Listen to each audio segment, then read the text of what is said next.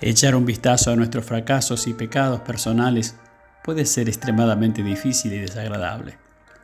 Requiere una gran humildad y un entendimiento de que tal vez todo lo que estamos viviendo no es todo lo que hay, que tal vez nuestra perspectiva no es la única correcta, que tal vez estamos afectados a los que nos rodean de manera que no comprendemos lo que han contribuido a nuestros problemas de relación.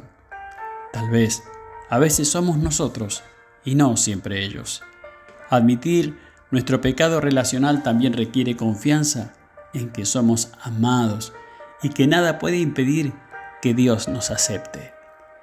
Como siempre tenemos su amor y aceptación, tenemos todo lo que necesitamos.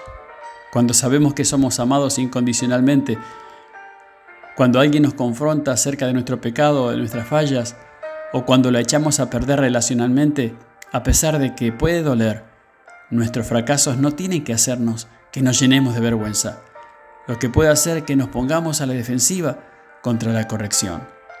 Estar dispuesto a echar un vistazo a nuestras propias deficiencias significa que priorizamos amar y conectarnos con los demás más que proteger nuestro propio ego.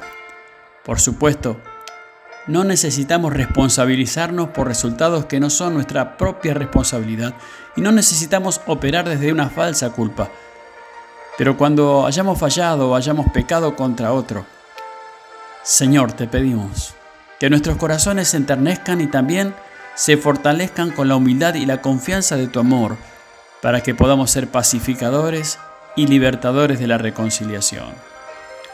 Proverbios 15 nos dice que la respuesta suave quita la ira, pero la palabra áspera hace subir la ira.